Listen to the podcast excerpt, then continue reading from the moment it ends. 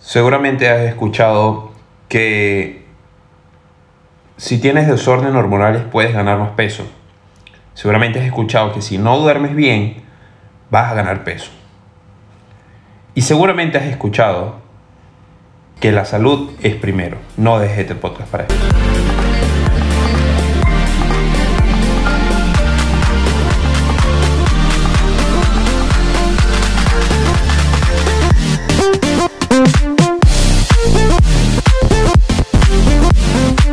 Bienvenidos todos al podcast La Salud es Primero, el podcast donde conversamos sobre el ser mejor con nosotros mismos y el ser integral. Mi nombre es Elías Salotierra y estoy acá para que mejoremos juntos. Segundo capítulo de la segunda temporada, el cual fue grabado el mismo día que el primero, ¿no? Pero no sé cuándo lo voy a subir, no sé qué día se va a subir. Pero lo importante es que vivan los días de grabación, de verdad. Eh, pues sí, creo que voy a empezar a hacer esto. Eh, me gusta muchísimo esto de dedicar tiempo y dedicar todo mi focus a una tarea. Creo que al final somos más productivos de esta manera. Y este es un capítulo especial. Este es un capítulo eh, lleno de contenido, lleno de valor para toda la comunidad del podcast. Porque, bueno, es nuestro segundo capítulo de la segunda temporada. O sea, y no, y no es que. No es un capítulo cualquiera, porque ya en la primera temporada, en la antigua temporada, ya veníamos hablando de lo que hoy vamos a cotorrear, a conversar acá. Nombramos por encima eh, estas hormonas, la leptina y la garelina. Si no has escuchado el capítulo 020, te invito a que vayas allá, repases todo lo que ahí decimos, vengas acá con la información bien fresca y ya no le damos más vueltas al asunto. Vamos a ello. Vamos en, en la bienvenida, que las hormonas juegan un papel fundamental en lo que es el aumento de peso. Dentro del estudio de lo que es la obesidad como tal, muchas veces eh, bueno, se han estudiado estos factores y es que pasamos por encima de ellas eh, por fallar en otros parámetros relacionados con como lo es la nutrición y la actividad física, ¿no? Hoy conversamos sobre lo que es la leptina y la grelina, que son dos hormonas relacionadas con el aumento de peso y que influyen notablemente en nuestros hábitos alimenticios. También veremos cómo puedes controlar estos subidones o bajones de hormonas. Empecemos definiendo qué es la leptina. Si empezaste un proceso para eliminar esa grasita de más, para quemar grasa y conseguir bajar esos kilos que, que sobrecargan tu cuerpo, digamos que todo marcha bien, que todo va sobre ruedas, que has logrado en dos semanas reducir tu grasa considerablemente sin embargo, llegas al punto del estancamiento. Y con ello, pues, la desmotivación. Créeme que todos lo hemos sufrido. Hemos sufrido periodos de, de fuego así ardiendo bien, bien alto, porque estamos progresando, porque estamos consiguiendo los objetivos, pero llegamos a un punto muerto. Cuando nos pasa esto, y como en consecuencia sufrimos el estancamiento de la quema de grasa, es decir, o sea, la pérdida de peso, ¿qué es lo que generalmente hacemos? ¿Qué es lo que generalmente hacemos? Por norma, pues cometemos un error de concepto y lo que hacemos es seguir disminuyendo la ingesta calórica, llegando a un punto totalmente insostenible. O sea, tú imagínate, si eres alguien grande que está acostumbrado a a comer alrededor de 3.000 calorías y tienes un déficit del 10%. Y con ese déficit vas bien. Y de repente llegas a estancarte. ¿Qué es lo que vas a hacer? Reducir más las calorías. 20%, 25, 30. Incluso he llegado a conocer gente que estando sobre las 3.000 calorías, como te digo, porque es alguien grande, es alguien que hace deporte, es alguien que se mueve, que está en constante, eh, su ritmo de vida es agitado, ¿no? Tienes 3.000 calorías, están comiendo 1.200. O sea, se comen una hoja de lechuga, media pechuga y dos almendras, por decirte algo, ¿no? O sea, esto está totalmente insostenible. La leptina es una hormona que tiene esa misión de controlar la velocidad de quema de grasa en nuestro organismo. También regula el apetito, esa es otra de su función. Pero su función principal es la de inhibir eh, la ingesta de alimentos y aumentar el gasto calórico. O sea, que te sientes saciado, que estás bien, ya no puedes comer más. Pero cuando la leptina baja, nuestra capacidad de utilizar el tejido adiposo como fuente de energía, pues es totalmente, digamos, nula, ¿no? Y acá nos encontramos con lo que es la otra hormona, lo que es la grelina. La grelina es una hormona que segrega el aparato digestivo. Eh, es también conocida como la hormona del hambre porque resulta determinante en el desarrollo de lo que es la sensación, ¿sabes? O sea, si sientes una sensación de vacío en el estómago, que te, eso de, entre comillas, te ruge el estómago, es que estás produciendo grelina. Tu aparato digestivo, tu estómago, tus órganos, están diciendo, ok, eh, es momento de comer. Se activa lo que es el hambre, ¿no? Hay una sensación de que tienes que comer, una sensación de apetito. Y esto es así, ¿no? Actúa también estimulando el apetito, eh, estimulando la ingesta alimentaria y, diciendo, ok, dame comida, dame gasolina que me estoy quedando sin energía, ¿no? Su funcionamiento habitual eh, es el de predisponer a los diferentes órganos del aparato digestivo para lo que es la digestión. O sea, no solo te crea la sensación de hambre, la sensación de vacío, sino que también como que les dice al estómago, viene, viene una ingesta, viene comida, prepárense porque hay que trabajar. También otra de sus funciones es que está eh, activamente en la pérdida de grasa a nivel metabólico, ya que, bueno, cuando disminuye su presencia, también lo hace nuestra capacidad para quemar grasa. Pero es muy sencillo. O sea, cuando usted te encuentras en un déficit calórico, estás comiendo menos de lo que gastas, prácticamente esta hormona te disminuye el hambre, o sea, va a disminuir la sensación, va a disminuir la, su función de decir, tengo hambre, vamos a enviar una señal para que, para que nos dé comida, pues disminuye esta sensación y también lo hace nuestra capacidad para, para quemar grasa. Porque claro, el cuerpo se encuentra en un estado de en un estado hipocalórico y dice, ok, acá pasa algo, o estamos en emergencia, eso es totalmente instintivo, ¿no? O sea, los periodos, grandes periodos de caza se alternaban con grandes periodos de, de que no encontraban comida, no encontraban alimento, no encontraban casa. Entonces, lo que hacía era reducir la ingesta alimentaria y el cuerpo se veía pues en la obligación de eh, mantener sus funciones vitales y preservar lo que es la energía, ¿no? O sea, en pocas palabras, lo que son estas hormonas va a depender de cómo te encuentres, pueden hacerte comer en mayor o menor medida, ¿no?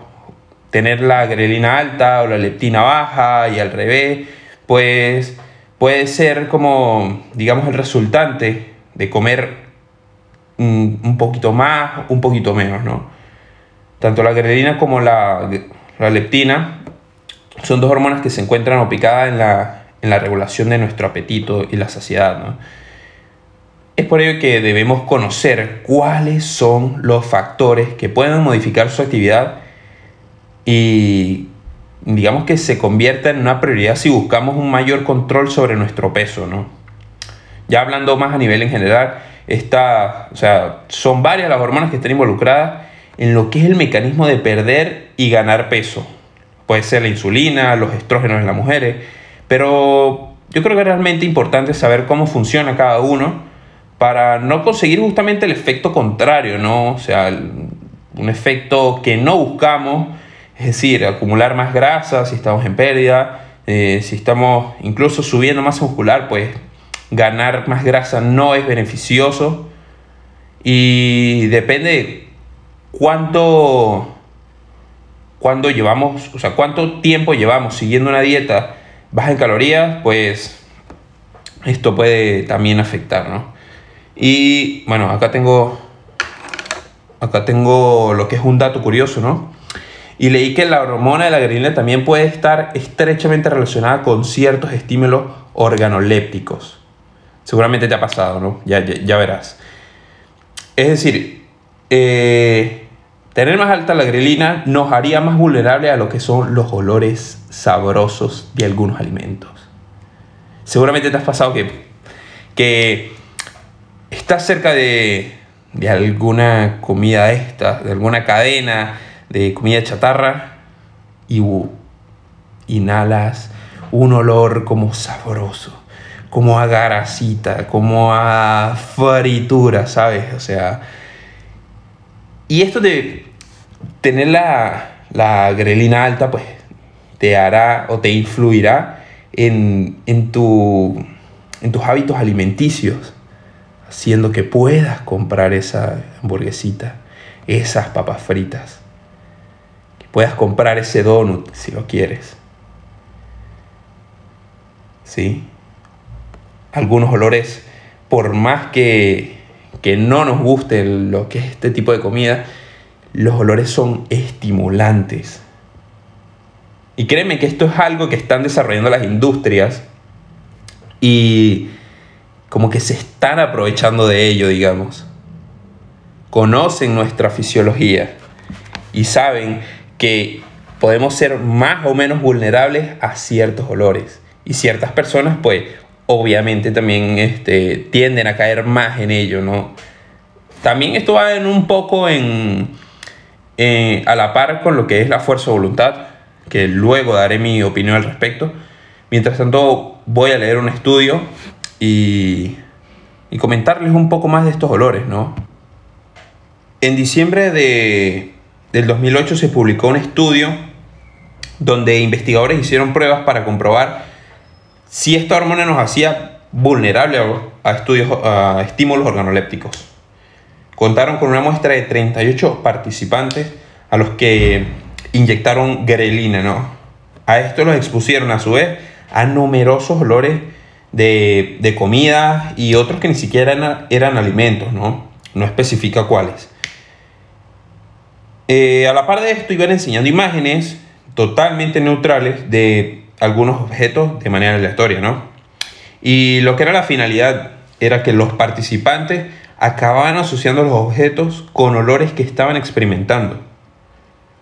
Mediante esto, todo esto lo midieron mediante resonancias magnéticas y los investigadores grabaron la actividad concreta de las partes del cerebro que están involucradas en lo que eran las respuestas de recompensa prácticamente estudiaban qué partes de tu cerebro se activaban eh, para rondarse oliendo estos, eh, los olores que les ponían y viendo las imágenes. Era como que hacían una, una asociación, una conjugación ahí entre lo que veían y lo que olían. Y no sé si los llevaba algún recuerdo o alguna cosa, ¿no? Ah, seguimos en el estudio. Además, al tener la inyección de grelina, hacía que los sujetos valoraran como más agradables y placenteras las imágenes asociadas a los olores sabrosos.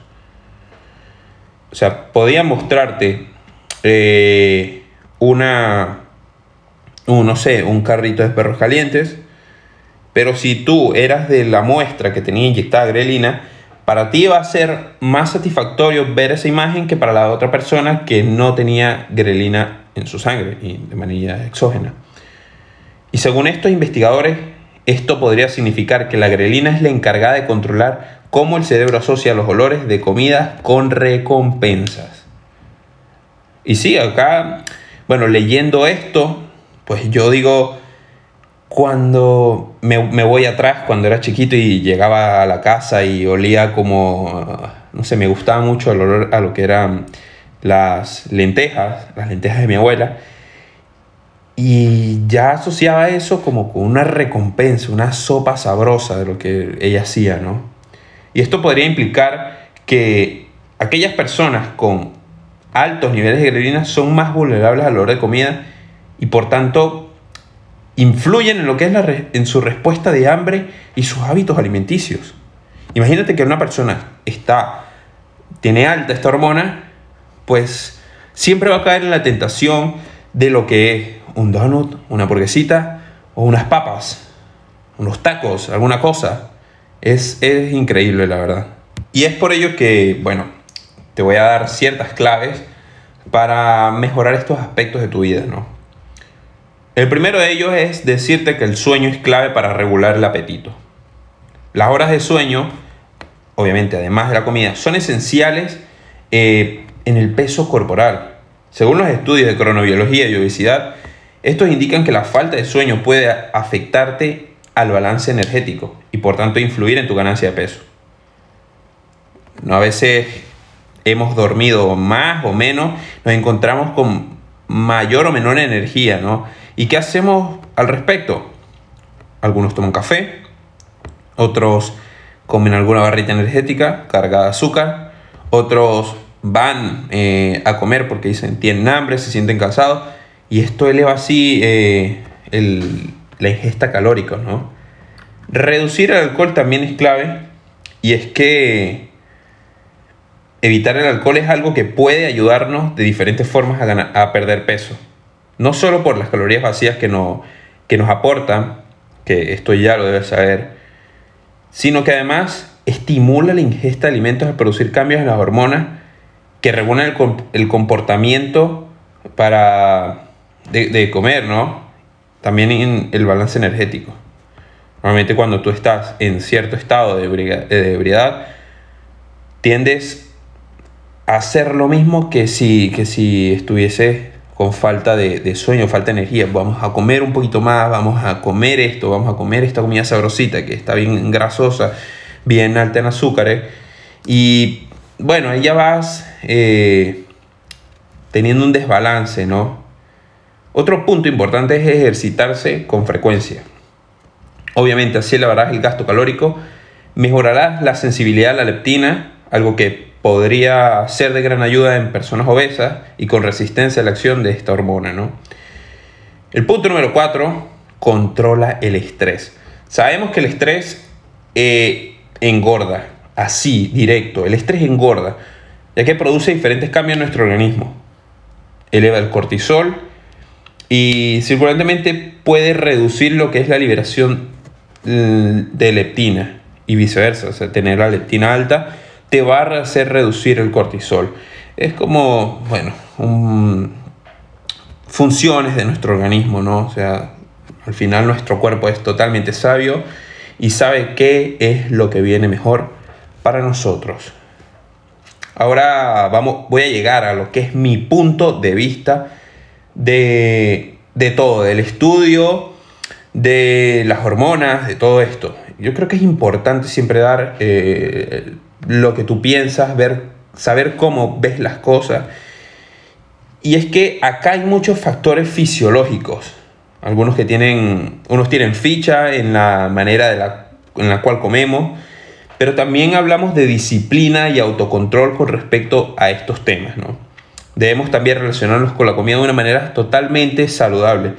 Y comer bien desde la perspectiva psicológica, atendiendo a factores relacionados con nuestro comportamiento y bienestar, creo que debe ser la clave, ¿no? O sea, no solo comamos por, por impulso, no comamos por gula, digamos, porque al final estamos teniendo una relación negativa con lo que es la comida. Mm, no lo sé, así lo veo yo. La comida es mucho más que, energía, ¿no? Es muy loco. Son, no sé, son un conjunto de habilidades, lo que es la, la disciplina y el autocontrol, complejas, hay que decirlo, son complejas, pero que se pueden entrenar y desarrollar. Obviamente de forma que, que se puede ejercer cada vez más fácil, ¿no? Cada vez más eh, simple y de manera más seguida en estas situaciones y en contextos cada vez más difíciles, ¿no? O sea, que estemos en un grupo y hay muchas personas comiendo chatarra, pero tú siempre estás con tu plato sano, tu plato nutritivo. Podríamos decir que hay, relación con ser capaces de, de demorar las ganas o el impulso de comer ese, ese tipo de comida, a la redundancia, y saber que no vamos a morir en el intento, ¿no? O sea, que podemos hacer un esfuerzo, que podemos dar ese pasito, que podemos dar esa milla extra, es decir, no quiero comer esto hoy. O incluso, no quiero comer mi, plato saludable, mi plato nutritivo todavía, porque, porque simplemente te llegó el estímulo. Quiero comer de un... O sea, te enviaron el estímulo del hambre y tú respondiste de una vez comiendo. No, no, no, no. Tener autocontrol también es la clave, incluso comiendo sano. Creo que una vez que empecemos con este autocontrol y con esta disciplina, se hará cada vez más natural y se integrará perfectamente a nuestras vidas, a nuestro ritmo de vida, a nuestro estilo de vida. Claves para mejorar en estos aspectos. Debes tener eh, un cambio de hábitos. ¿Cómo? Pues muy sencillo o sea, los registras en tu Habit Tracker, en tu Champion Planner. Puedes ir a la página, algo que estoy planeando, no lo voy a decir todavía, pero es importante. O sea, implementar nuevos hábitos que te hagan crecer. Objetivos bien claros. Este puede ser un punto importante también a nivel personal, ya que decimos, ok, no quiero esta comida porque tengo el objetivo de pesar X, pesar 100, 120, pesar 70, 80, lo que quieras, lo que desees, pero ese es tu objetivo y lo tienes bien claro. Conocernos mejor es otro punto importante, ya que podemos decir, si tengo, disculpen, si tengo debilidad por las donuts, pues no voy a acercarme un donut. O mejor, Voy a acercarme a un donut para fortalecer mi autocontrol, para fortalecer mi autodisciplina, que es súper importante para lograr el punto anterior, el cual eran tus objetivos. Claro que sí. Y bueno, eso fue todo por hoy amigos. Agradecido de estar con ustedes en esta nueva temporada. Capítulo número 2. Pero no me voy sin antes dejarte los tres puntos claves de todo el capítulo de todo el CAP 022 de la salud. Es de la salud. con D, no con P. Salud. de la salud es primero. Punto número uno. Combinemos lo fisiológico con lo actitudinal. Seremos seres completamente integrales. Ya conocemos cómo funcionan nuestras hormonas. Ya conocemos qué hacer para mejorarlas. Ya conocemos cómo actuar si nos afectan en mayor o menor medida. Todo esto es fisiológico, pero lo actitudinal es importante. Tener autocontrol, tener autodisciplina es una de las claves del crecimiento. Punto número 2. Los hábitos nos llevan al éxito. También nos llevan al fracaso pero prefiero quedarme con lo primero. Tener buenos hábitos, tanto alimenticios como estilos de vida, como laboral, familiar, hábitos para tener éxito. Buenos hábitos para crecer. Buenos hábitos que potencian tu vida y la hacen llegar a un nuevo nivel. Esto es importante. Revisa dónde estás fallando logra implementar esos hábitos que te hacen crecer y nada, tendrás una nueva versión de ti. Punto número 3. Conozcamos cómo funciona nuestro cuerpo. Creo que esto también es importante, más allá de conocernos a nivel actitudinal, conocer qué factores intervienen eh, a nivel interno la cacofonía saber cómo funciona cada una de nuestras partes, cada una de nuestros sistemas, es importante también. no te digo volverte un, un doctor, tener un, mm, no sé, posgrado en, en fisiología o en cronobiología, lo que sea, pero por lo menos sí conocer los aspectos claves, ¿no? Saber por qué estás engordando, saber por qué no estás ganando peso, saber qué te hace comer esto, qué te hace comer de más, qué, cuál es tu relación con la comida. Creo que esto es importante también.